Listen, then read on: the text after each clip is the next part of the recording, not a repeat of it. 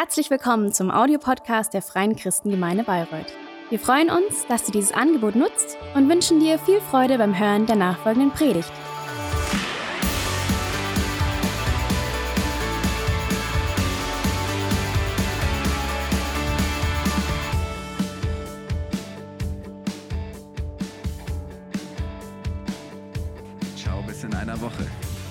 Sei dabei, mach's möglich. Das letztes Jahr war so spannend. Ähm, das ist wirklich ähm, großartig. Ähm, da wird die Bibel und das Wort Gottes lebendig, weil du merkst, hey, das, was die Bibel sagt, passiert wirklich. Ähm, und das baut deinen Glauben. Das ermutigt dich, einfach Gottes Wort zu vertrauen. Ähm, ja, dann nochmal herzliche Einladung. Wir beten nächste Woche nochmal weiter. Heute Abend, ähm, 21 Tage des Gebets um 20 Uhr hier. Und nächste Woche sind wir wieder früh. Montag bis Freitag um sechs. Ich bin ehrlich, ich bin kein Frühaufsteher, aber es geht und es ist gut. Und vielleicht kannst du es äh, nächste Woche schaffst du es mal und und forderst du dich selbst heraus und sagst, na nächste Woche, hey, will ich will ich's mal wissen. Und ich bin morgens um um sechs hier am Start und bete mit. Ähm, das ist großartig. Und ähm, dann sind wir Samstag, Sonntag wieder um ach, um acht. Also das ist etwas freundlicher am Wochenende. Okay, gut, ihr Lieben, wir machen weiter mit unserer Predigtserie. Ähm, vierter Teil, bete wie niemals zuvor. Und beten ist ja für uns so ein Thema. Ihr dürft gerne auch im Saal das Licht anmachen jetzt, dann sehe ich alle besser, genau. Schön. Ähm, ja, beten ist ja immer so ein Thema. Wir haben da vielleicht, vielleicht sagst du, oh, tut mir, tue ich mich grundsätzlich schwer mit, weil ich gar nicht weiß, wie soll ich überhaupt beten? Wie bete ich richtig? Oder du sagst, na ja, klar, beten ist für mich selbstverständlich, aber irgendwie ah, ist das oft so träge und müde und so schwer und ähm, ich glaube, dass wir manchmal vielleicht da auch selber so drin hängen in unserer Routine, aber die Bibel zeigt uns, dass es ganz viele unterschiedliche Arten und Formen gibt zu beten und dass das was ganz äh, was ganz Lebendiges, was Spannendes ist. Und da wollen wir euch mit reinnehmen, zu sagen, hey, probier doch mal anders zu beten. Probier mal was Neues aus. Und Gebet hat so eine Kraft und so eine Power. Es sollte nicht, ähm, das sollte nicht unser Notrat oder unser Ersatzrad sein, wenn nichts mehr funktioniert, sondern es sollte unser Steuerrad sein. Nicht das Letzte, sondern das Erste, das wir tun. Und ähm, Letzten Sonntag hat Terry uns mit reingenommen, ähm, dass Beten eben nicht nur bitten oder danken bedeutet, sondern dass Beten auch Klagen sein kann. Dass ich Gott das, was mich stresst, was mich herausfordert, da wo ich am Kämpfen bin, mein Schmerz, meine Last, meine Enttäuschung, dass ich das vor vor Gott bringen kann. Nicht jammern, nicht mit anderen die ganze Zeit, oh, mir geht's so schlecht und, und du versinkst immer tiefer drin. Nein, sondern Du darfst damit vor Gott kommen, du darfst es ihm bringen. Warum? Weil er ist die beste Adresse dafür. Also bevor du ständig rumjammerst und irgendwann alle möglichen, du dich wunderst, warum keiner mehr mit dir einen Kaffee trinken will, ähm, dann, dann sprich doch mal mit Gott. Ähm, und das ist gut, ähm, weil er die richtige Adresse dafür ist. Er kann das aushalten, er wird dir durchhelfen und du musst da nicht stehen bleiben, sondern du merkst auf einmal, du hast Glauben, hey, Gott wird mir raushelfen. Und er schenkt dir Hoffnung, die dir kein Mensch geben kann. Was nicht heißt, dass du auch mal mit anderen Menschen drüber sprechen kannst, aber Gott ist die beste Adresse dafür. Und heute habe ich euch ein richtig spannendes Thema mitgebracht und ich bin ehrlich, ich habe noch nie so wirklich darüber gepredigt. Und zwar geht es heute um das Bußgebet. Uh, ja, eure Begeisterung ist zu spüren. Ähm, das klingt, ich bin ehrlich, das klingt recht unpopulär. Ähm, und auch altmodisch. So, das ist jetzt nicht das, wo alle sagen, yay, wie ermutigend. Ähm, das fühlt sich irgendwie, da verbinden wir keine positiven Gefühle mit. Buße. Buße ist schon allein dieser Begriff, da verstehen wir nicht mehr so recht, ähm, was damit eigentlich gemeint ist. Und ich glaube schon, dass, dass viele sich heute fragen, was ist Buße? Und wozu braucht es das noch?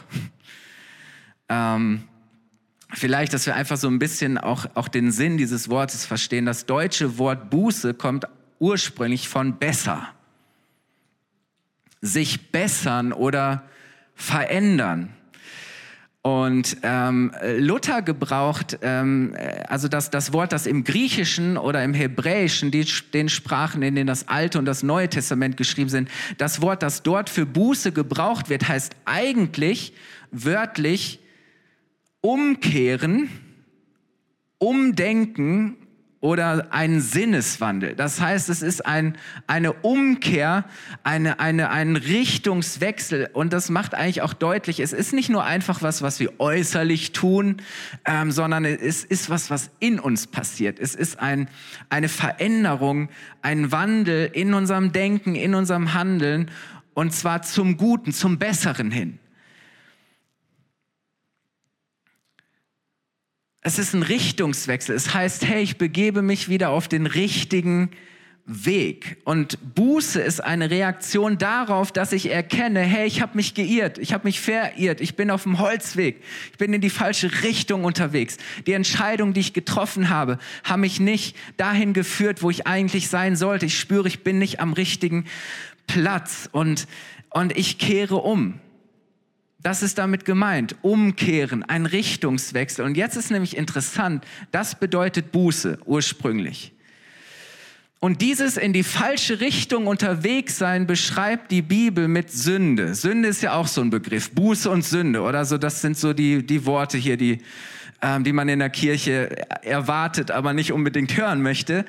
Ähm, aber auch hier wieder interessant, das Wort, das in der Bibel gebraucht wird für Sünde, ist nicht Sünde, sondern es heißt wörtlich nicht treffen, verfehlen, das Ziel verfehlen, Verfehlung. Das heißt, nicht treffen heißt, hey, ich schieß am Ziel vorbei. Ich verfehle das Ziel. Ich bin in die falsche Richtung unterwegs. Und dann macht das schon irgendwie Sinn, oder?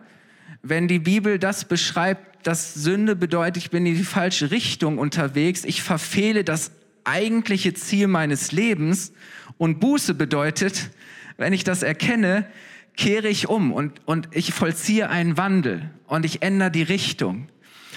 Ähm, weil die Überzeugung ist, dass Gott einen genialen Plan für dein Leben hat. Dass Gott eine geniale Bestimmung, ein Ziel für dein Leben hat. Ähm, das, was die Bibel uns sagt, ist, dass wir Geschöpfe Gottes sind, dass Gott der Vater im Himmel ist, der das Beste für uns als seine Kinder möchte. Ähm, und, und dass er uns führen und leiten möchte wie wir richtig leben können. Wir sind dazu bestimmt, mit ihm in einer Beziehung zu leben, Gemeinschaft zu haben. Wir gehören ihm, zu ihm. Und deswegen sollen wir auch mit ihm und für ihn leben, zu seiner Ehre. Und wisst ihr, wenn wir, wenn es Bereiche in unserem Leben gibt, wo wir Gott ausschließen, ähm, wo wir ohne ihn leben, wo wir nicht auf ihn hin oder zu ihm hin ähm, leben, sondern wo wir irgendwie an, an dieser Bestimmung vorbei leben, vorbeigehen, in die falsche Richtung unterwegs sind, ähm, da braucht es das. Da ruft Gott uns immer wieder zur Umkehr. Das ist eigentlich, was im Alten Testament, wenn das Volk Israel irgendwo Gott verlassen hat und sie haben es auf ihre Art gemacht und sie mussten die Konsequenzen spüren. Das Ding war, dass Gott sie immer wieder aufgerufen hat zur Buße, umzukehren. Hey, kehrt um zu mir, weil ich will euch segnen. Ich will das Beste für euch. Ähm, und so glaube ich, dass dieser Ruf Gottes immer noch aktuell ist, dass Buße nichts Altmodisches ist, nichts, was es früher mal brauchte und heute nicht mehr. Ähm, und vielleicht das am Anfang, Sünde ist das, was die Bibel als Zielverfehlung beschreibt und Buße ist die Kurskorrektur ist die Neuausrichtung. Und ähm, in diesem Prozess gibt es vier Schritte, vier kurze Schritte, die nicht immer so einfach sind, einfach gesagt hier, ähm, aber vier Schritte in diesem Prozess, ähm, die ich heute mit euch anschauen möch möchte. Das erste ist Erkennen. Das erste ist, damit wo es anfängt, ist, dass ich erkenne überhaupt, dass ich auf dem falschen Weg bin. Dass ich meine, meine Sünde, meine Schuld, mein, mein Fehlverhalten, mein in die falsche Richtung unterwegs sein, dass ich das erkenne, dass ich das, dass ich einsehe, dass hier was falsch läuft, ähm, dass ich was falsch gemacht habe, einen Fehler, dass ich auf dem falschen Weg bin. Und wisst ihr, so oft fahren wir so durchs Leben und wir haben gar kein Ziel. Wir wissen vielleicht nicht, was unser Ziel ist oder wir haben das Ziel aus den Augen verloren. Ähm, und keiner von uns weiß doch wirklich, wie man das Leben lebt. So. Wie man am Ende auch am Ziel, ans Ziel kommt und dahin kommt, wozu man bestimmt ist. Und so irren wir manchmal umher und wir wissen gar nicht, wo wir gerade stehen. Und ähm, ich liebe mein Navi. Also ohne Navi wäre ich verloren meine Frau und ich sagen wie hat man das eigentlich früher ohne Navigation gemacht? So, ja, Landkarte, hier Atlas so auf dem Schoß, aber ich meine, dann brauchst du einen Stadtplan, das kann doch keiner mehr lesen. Ich bin so dankbar für ein Navi. Ähm, aber das Navi bringt mir nur was, wenn ich einen Zielort, wenn ich ein, ein Ziel eingebe. Und dann ist es doch so, ähm, dass dieses Navi mich führt und mir genau sagt, wo ich hingehe. Und da, wo ich davon abweiche, kommt irgendwann die Meldung, meistens bitte wenden. Oder der Kurs wird korrigiert, dass ich am Ende doch wieder auf den richtigen Weg komme. Und wisst ihr, die Bibel ist wie so ein, ein Navigationsgerät. Gott möchte uns navigieren und, und, und Buße ist eigentlich dieses, dass ich, dass ich erkenne, okay, jetzt, wenn ich so weiterfahre, dann komme ich nicht am Ziel an. Ähm, vielleicht hilft dir das Bild. Das heißt, wir müssen das erstmal erkennen und einsehen. Kennst du Leute, die nie was falsch machen? Oder die, die immer Recht haben? Oder denen nie etwas leid tut? Vielleicht sind wir selber manchmal auch so. Kann, ist es menschlich, oder? Aber äh, das ist ein Stück weit heute so unser Lebensgefühl. Ich meine, wer will sich schon schuldig fühlen? Äh, wer will schon ein schlechtes Gewissen haben? Und ähm, wir sagen so, das Motto ist heute Living with no regrets, also ohne irgendwas zu bedauern, zu bereuen. Ähm, das ist in unser, unser Lifestyle so. Ähm, ich will nichts bereuen. Ich bereue nichts. Ähm,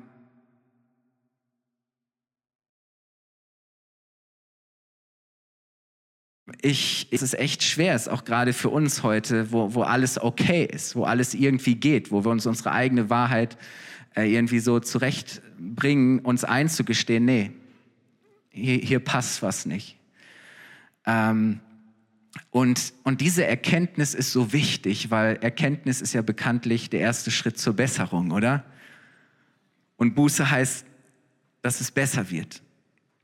Und weißt du, das gilt nicht nur sprichwörtlich, sondern das ist biblisch. Ähm, Römer 5, Vers 20. Da heißt es das Gesetz. Und mit Gesetz meinte, meinte Paulus damals ähm, die Bibel, das Wort Gottes. Das ist, wie Gott uns führen und leiten möchte. Das, die Bibel beschreibt das Ziel, den Kurs unseres Lebens. Das Gesetz, das ist sozusagen der Maßstab unseres Lebens. Das Ziel wurde gegeben. Warum? damit alle Menschen erkennen konnten. Es geht um Erkennen, wie sündig sie waren.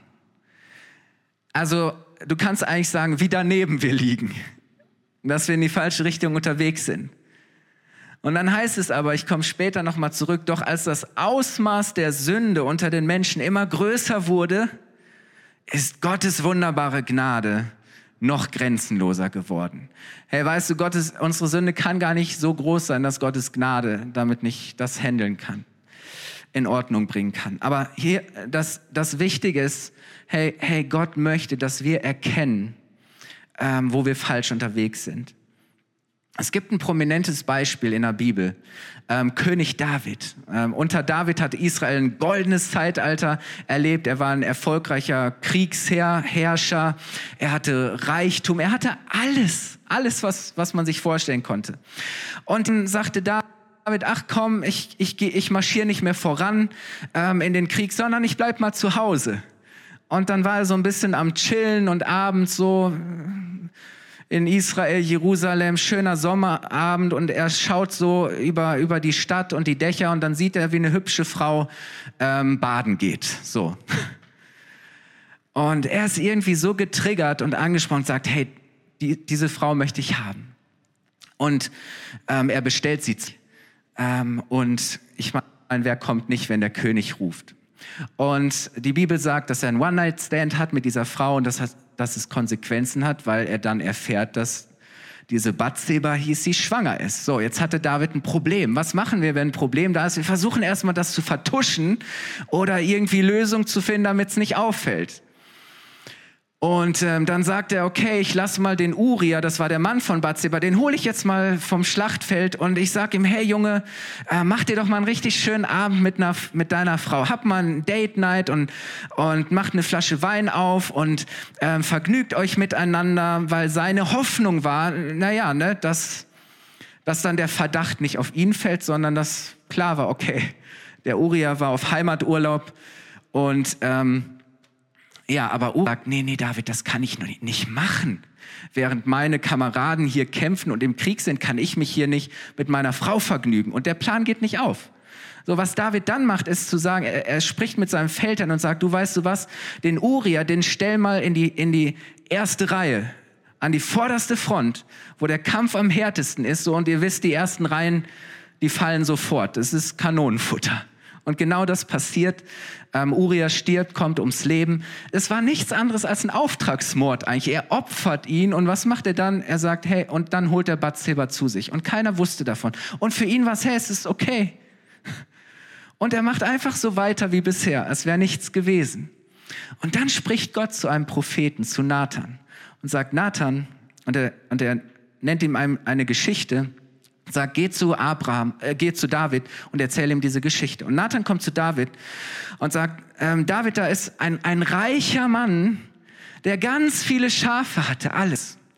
Und auf der anderen Seite ist ein armer Mann, der, der hatte fast nichts, er hatte ein Schaf.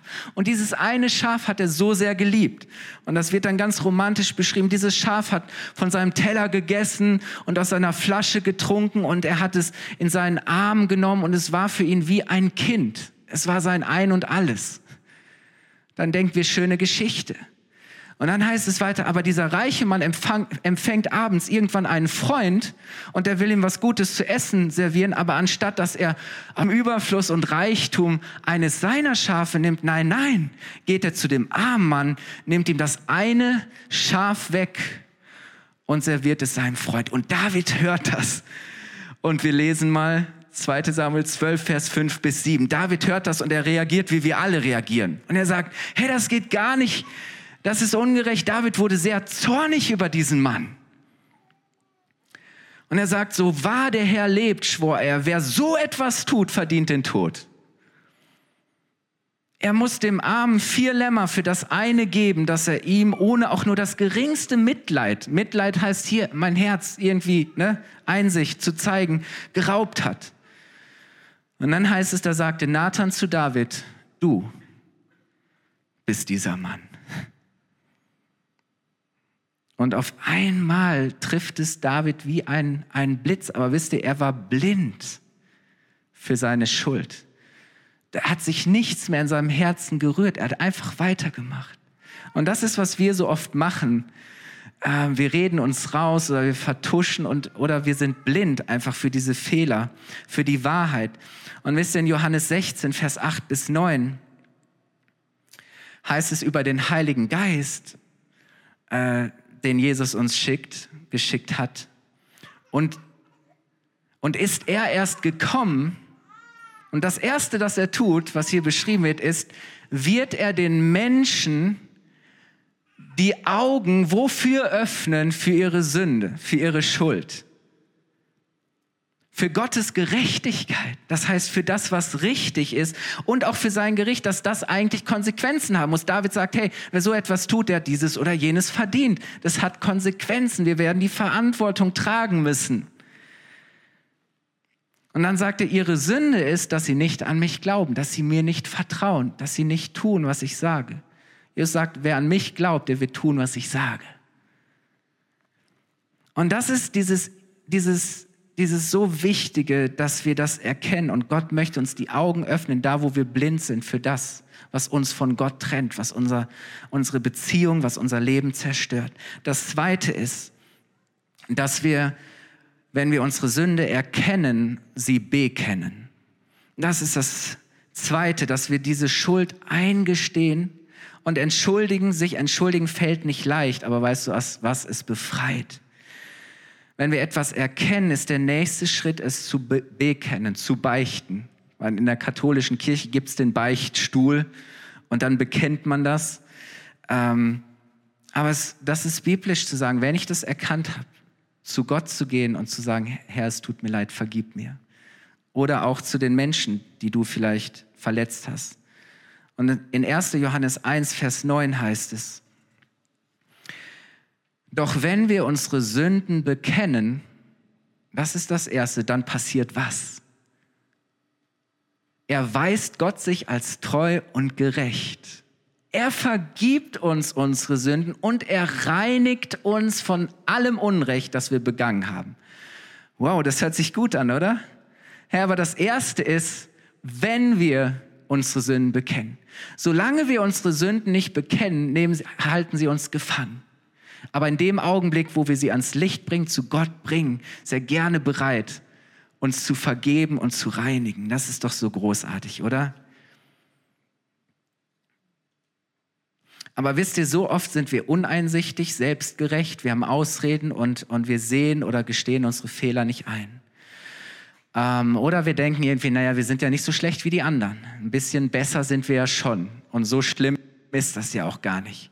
Und Jesus erzählt auch mal ein Beispiel. Da sind zwei Männer, die in den Tempel gehen, in den Gottesdienst. Die wollen Gott anbeten, Gottesdienst feiern.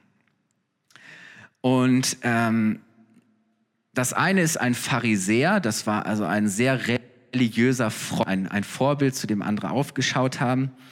Ähm, und und die andere Person ähm, ist ein Zolleinnehmer. Das war der Inbegriff von ein, ein Betrüger, ein Gottloser. So. Und dann geht dieser Pharisäer in den Tempel und er sagt, Herr, ich, ich danke dir so sehr, dass ich nicht so bin wie der da hinten, der sich gerade nicht reintraut.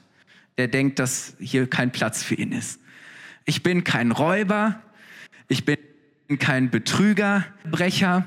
Und er sagt, hey, ich gebe meinen Zehnten, ich spende und ich faste. Also wenn ich bete, dann wirklich ernsthaft plus Fasten. und eigentlich sagt der Herr, ich bin so gut. Und wisst ihr, was dann, wie es dann heißt, Lukas 18, Vers 13 bis 14? Da heißt es, dieser Zolleinnehmer dagegen, er blieb verlegen am Eingang stehen und wagte es nicht einmal aufzusehen schuldbewusst. Das heißt, er hatte ein Bewusstsein, eine Erkenntnis über seine Schuld, seine Unzulänglichkeit. Schuldbewusst betete er. Nicht danke, dass ich besser bin als andere, sondern Gott, sei mir gnädig und vergib mir. Ich weiß, dass ich ein Sünder bin. Das ist seine Schuld zu bekennen, um Vergebung zu bitten. Und dann sagt Jesus, ihr könnt sicher sein, dieser Mann ging von seiner Schuld befreit nach Hause, nicht aber der Pharisäer. Denn wer sich selbst ehrt, wird gedemütigt werden, aber wer sich selbst erniedrigt, wird geehrt werden. Hey, Gott freut sich darüber. Es ist nichts, wo wir sagen, hey, ich bin nicht wert, ich bin nicht würdig, sondern ich darf zu Gott kommen, weil Gott geht es nicht um unsere Leistung, nicht um das, was wir besser machen als andere, sondern es geht ihm um unsere Haltung, um die Haltung unseres Herzens, um die Haltung, mit der wir zu ihm kommen. Das heißt wirklich ähm, Sünde bekennen. Und wisst ihr, dann ist der dritte Schritt, dass wir Vergebung annehmen. Und das ähm, das fällt uns auch oft gar nicht so leicht, weil ich meine, immer wieder denken wir vielleicht daran, was gewesen ist, was wir getan haben. Und ähm, der Teufel ist so jemand, der erinnert uns immer an die Schuld, an das, was wir getan haben und sagt, guck mal, wie schlecht du bist und das geht doch nicht und du kannst doch nicht. Ähm, aber weißt du, Gott vergibt gerne und wenn er vergibt, dann vergibt er ein für alle Mal. Und er kramt es nicht immer wieder raus. Gott kommt nicht immer wieder und hält es uns vor und weiß und sagt, ich weiß, was du letzten Sommer getan hast. So ist Gott nicht, wenn wir das bekennen. In Micha 7, Vers 9 heißt es, er wird sich über uns erbarmen, alle unsere Sünden zertreten und alle unsere Verfehlungen ins tiefe Meer werfen. So tief, dass es keiner mehr rausholen kann. Weißt du, äh, Gott ist nicht historisch. Ich habe einen Witz gehört, da sagt der eine Mann zum anderen, mit meiner Frau ist es nicht auszuhalten. Immer wenn wir Streit haben, wird sie historisch. Äh, daraufhin sagt sein Kumpel, du meinst wohl hysterisch. Antwortet der Mann, nein, historisch meinte ich, sie wärmt immer wieder Geschichten auf. Aber weißt du, hey Gott, Gott denkt da nicht mal mehr dran. Gott ist vergesslich. Gott ist allwissend, aber er hat sich entschieden, in einer Sache vergesslich zu sein, wenn es nämlich um die Schuld geht, die wir schon längst bekannt haben. Was wir bekennen, 30, Vers 34 heißt es, Jeremia 31, Vers 34, ich werde ihre Schuld vergeben, und dann heißt es, und an ihre Sünde nicht mehr denken. Gott ist vergesslich. Gott ist schneller und eher bereit zu vergeben, als wir bereit sind zu bekennen. Hey man, ganz ehrlich, warum tun wir uns so schwer? Ich, aber ich kenne das selber auch. Gott, Gott lädt uns eigentlich ein und sagt, hey, wenn du kommst, ähm, dann, dann ist das in Ordnung und wir können uns darauf verlassen. Er wird gerne vergeben, was wir ihm aufrichtig bekennen. Ich hatte eben schon diesen Vers 1. Johannes 9. Doch wenn wir unsere Sünden bekennen, erweist er sich als treu und gerecht. So ist Gott treu. Er ist gerecht.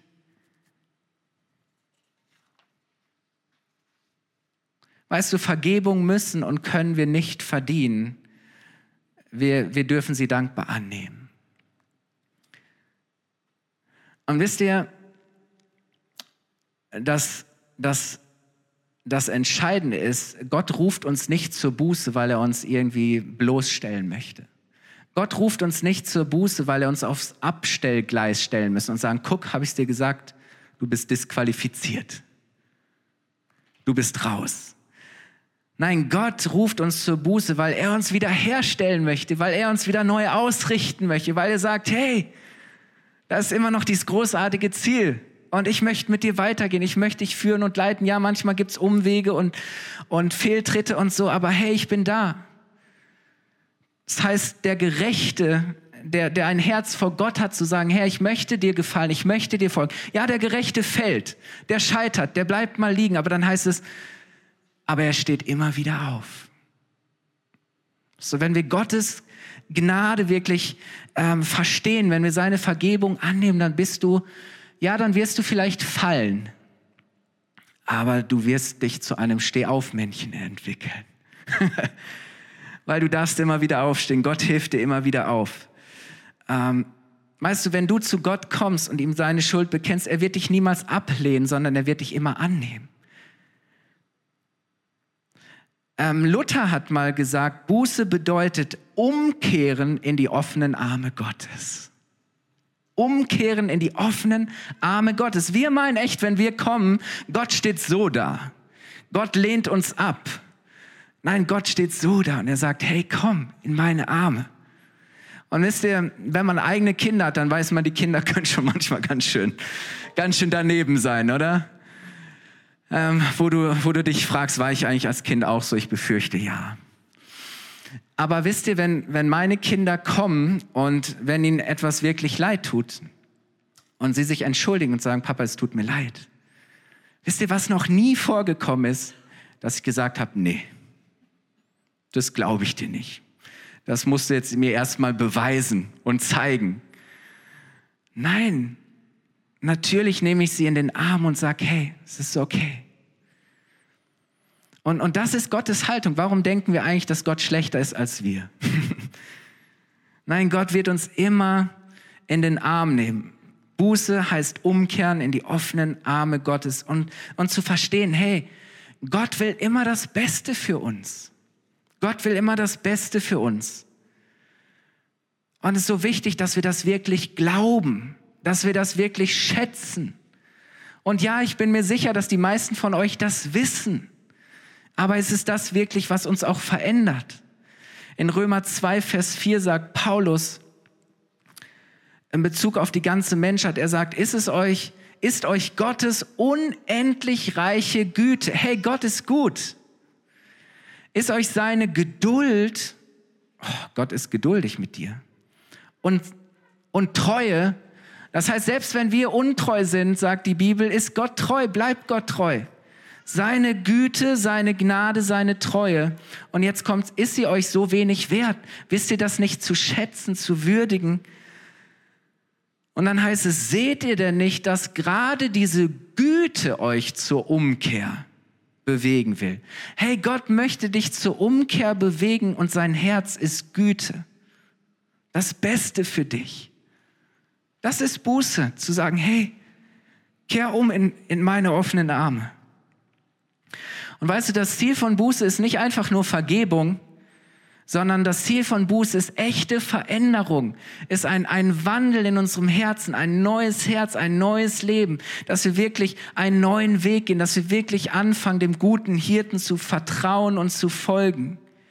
Und wisst ihr, ich möchte schließen mit dieser Geschichte. Da ist eine Frau, ähm, die von den Pharisäern, von den Religiösen, von denen, die so viel besser waren als andere, wurde erwischt in flagranti beim Ehebruch.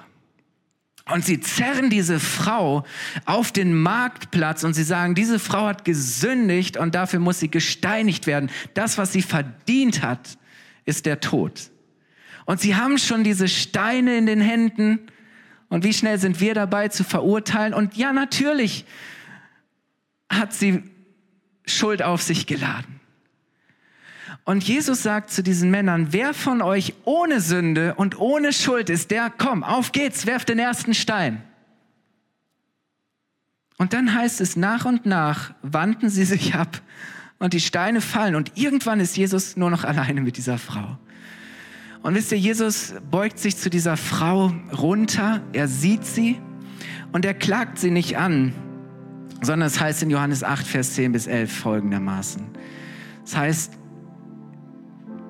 da richtete Jesus sich wieder auf und sagte zu ihr, wo sind sie?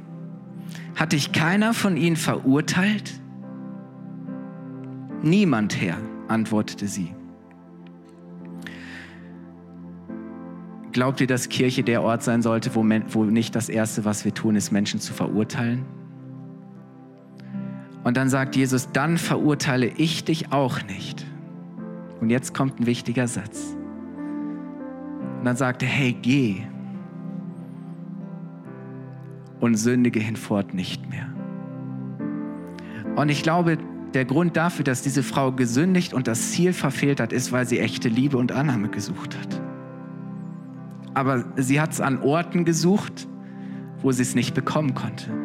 Sie hat es nicht dort gesucht, wo Gott, wo sie es wirklich finden kann. Das ist Zielverfehlung. Dass wir an Orten etwas suchen, was nur Gott uns geben kann. Das ist am Ziel vorbei.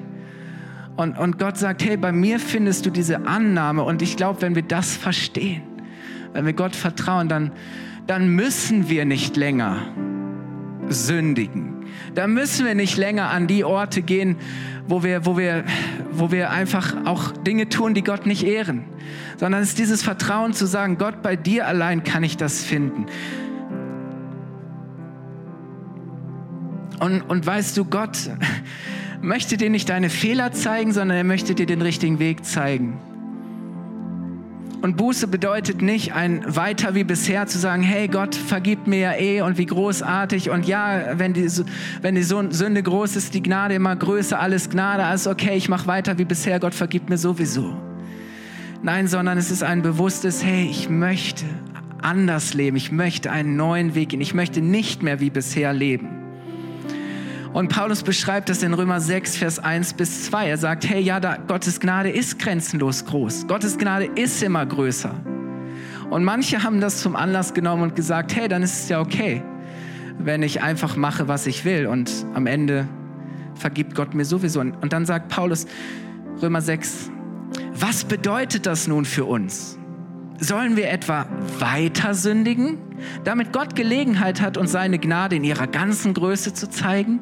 Natürlich nicht. Als Christen, als Menschen, die Jesus folgen, die Gott vertrauen, sind wir für die Sünde gestorben. Die Sünde ist tot. Die Sünde soll uns nicht mehr beherrschen. Und dann stellt Paulus diese Frage, hey, wenn Gott uns unsere Schuld vergeben hat, wenn seine Gnade so groß ist, wie könnten wir da noch länger mit ihr leben? Wie können wir einfach so weiter sündigen wollen? Weißt du, und, und das Ding ist, Sünde soll uns nicht länger beherrschen, soll uns nicht länger bestimmen. Und Jesus hat uns seinen Heiligen Geist gegeben, der uns die Kraft schenkt. Nicht nur, dass er uns unsere, von unserer Schuld überführt, sondern er erfüllt uns und befähigt uns, dass wir wirklich anders leben können, dass wir nicht mehr sündigen müssen. Der Heilige Geist schenkt mir die Kraft, anders zu leben. Er verändert mein Herz. Und dann ist es nicht einfach etwas, was ich äußerlich tue, sondern es ist etwas, was aus meinem Herzen kommt. Er verändert, er erneuert mein Herz. Er zeigt mir den richtigen Weg und er führt und er leitet mich. Darf ich dich einladen, aufzustehen? Ich habe euch von David erzählt. Ähm, und als, als David erkennt, ich bin dieser Mann, ähm, da sagt Nathan ihm auch, hey David, du musst auch die Konsequenzen tragen. So. Aber wisst ihr, was dann passiert, dass, dass, David, ähm, dass David auf einmal Buße tut? Dass er mit einem, mit einem zerbrochenen Herzen zu Gott kommt und er betet in Psalm 51 folgendes. Er sagt, Herr, schau nicht weiter auf die Sünden, die ich begangen habe, sondern lösche meine ganze Schuld aus. Und dann kommt dieses Gebet, erschaffe in mir ein reines Herz, o oh Gott, und gib mir einen neuen, gefestigten Geist schaffe in mir, Herr, ein reines Herz und gib mir einen neuen, gefestigten Geist. Und wisst ihr, ähm, David demütigt sich vor Gott, er bekennt seine Schuld und Gott richtet ihn wieder auf. Und das ist, was Gott auch für uns tun möchte, aber wir müssen bereit sein, diesen Weg zu gehen. Wir müssen erkennen, und bitte doch den Heiligen Geist mal, dir zu zeigen, Herr, wo liege ich eigentlich gerade falsch? Wo habe ich vielleicht gesündigt? Nicht, weil Gott dich dann anklagt, sondern weil er dich einlädt, deine Schuld ihm zu geben. Er möchte gerne vergeben. Dass du ihm die Schuld bekennst, dass du seine Vergebung annimmst, egal was du getan hast. Und dass du erleben darfst, wie Gottes Geist dir hilft, umzukehren und anders zu leben. Und ich möchte, dass wir die Augen schließen. Wisst ihr, wir haben eben in diesem Lied gesungen, Schuld hält mich nicht mehr fest, deine Gnade trägt mich. Und wie großartig, hey, das Schuld, Jesus ist gekommen, um die Sünde der Welt wegzunehmen. Dafür ist er gestorben. Und wie großartig ist das, dass wir immer wieder neu ähm, diese Gnade und Vergebung annehmen dürfen. Und hey, ich wünsche mir das so sehr, ähm, dass, wir, dass wir wieder lernen, für echte Buße zu beten, dass wir, dass wir, dass wir echt um Vergebung unsere Schuld bekennen. Und äh, manchmal kann es hilfreich sein, wenn du das mit einer anderen Person tust oder es vor einer, mit einer anderen Person vor Gott bringst und bekennst und dir Vergebung zusprechen lässt. Äh, manchmal ist es ja okay, wenn du es einfach so im, im Stillen vor, vor Gott tust, wenn du es aussprichst. Aber vielleicht leitet der Heilige Geist dich auch zu sagen, hey, geh zu dieser oder jener Person, an der du schuldig geworden bist ähm, der du Unrecht getan hast und, und bitte sie um Vergebung. Und, und Gott wird dir schon zeigen, was der richtige Weg ist, aber du darfst dir sicher sein, dass es immer der Weg in die Freiheit ist. Ähm, und lass uns die Augen schließen, wenn du heute hier bist und sagst, hey, ich habe das bisher noch nie so gesehen und erkannt, dass ich die Vergebung von Jesus brauche, damit ich ans Ziel komme, dass ich damit ich zu Gott kommen kann. Und ich habe vielleicht heute etwa, etwas von dem verstanden und erkannt, ähm, dass ich dazu bestimmt bin, mit Gott zu leben, aber dass ich einfach erstmal das, was mich von ihm trennt, da wo ich verloren gegangen bin, dass ich jemanden brauche, der mich wieder zurückbringt. Ähm, der das, was mich von Gott trennt, überwindet. Und dazu ist Jesus gekommen. Er ist gekommen, um uns, um dich mit Gott zu versöhnen, um dir deine Schuld zu vergeben und dir ein neues Leben zu schenken und dir einen neuen Geist und ein neues Herz zu schenken. Und wenn du heute Morgen hier bist und sagst, ich möchte diese Entscheidung zum ersten Mal treffen, wir halten die Augen geschlossen, dann darfst du jetzt mit mir kurz deine Hand heben, darfst du Gott ein Zeichen geben, darfst du Ja sagen, wenn du hier bist oder wenn du am Livestream bist, wie auch immer. Ich werde gleich für dich beten. Aber ich glaube, vielleicht ist es heute dran, dass wir das auch mal gemeinsam tun. Ich weiß nicht, wann du das letzte Mal Buße getan hast, wann du das letzte Mal ernsthaft um Vergebung gebeten hast. Ich weiß nicht, was vielleicht der Heilige Geist dir gerade zeigt, ähm, wo Schuld in deinem Leben ist. Aber lass uns doch diesen Moment jetzt nehmen. Und ich gebe einfach diesen Raum der Stille. Ich gebe dir diesen Moment, wo du einfach sagen kannst, Herr, das bringe ich jetzt zu dir. Ich bekenne meine Schuld und ich bitte dich, mir zu vergeben. Nutz mal gerade diese Gelegenheit für dich.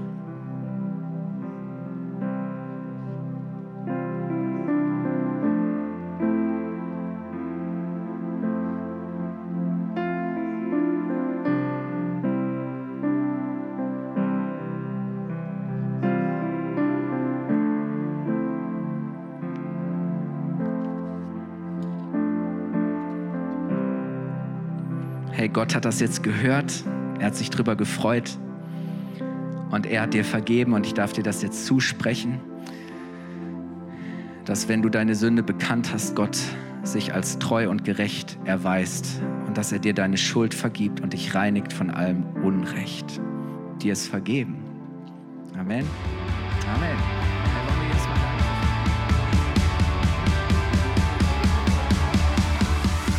Hat dir die Predigt gefallen? Gerne kannst du sie mit Freunden teilen oder uns einen kurzen Kommentar hinterlassen. Noch mehr würden wir uns aber freuen, dich persönlich kennenzulernen. Du bist herzlich eingeladen, einen unserer Gottesdienste am Sonntag zu besuchen. Alle Infos findest du unter www.fcg-bayreuth.de. Dort kannst du uns auch eine persönliche Nachricht schreiben, wenn du mehr über ein Leben mit Jesus erfahren möchtest oder andere Fragen zum christlichen Glauben hast. Bis zum nächsten Mal. Ade!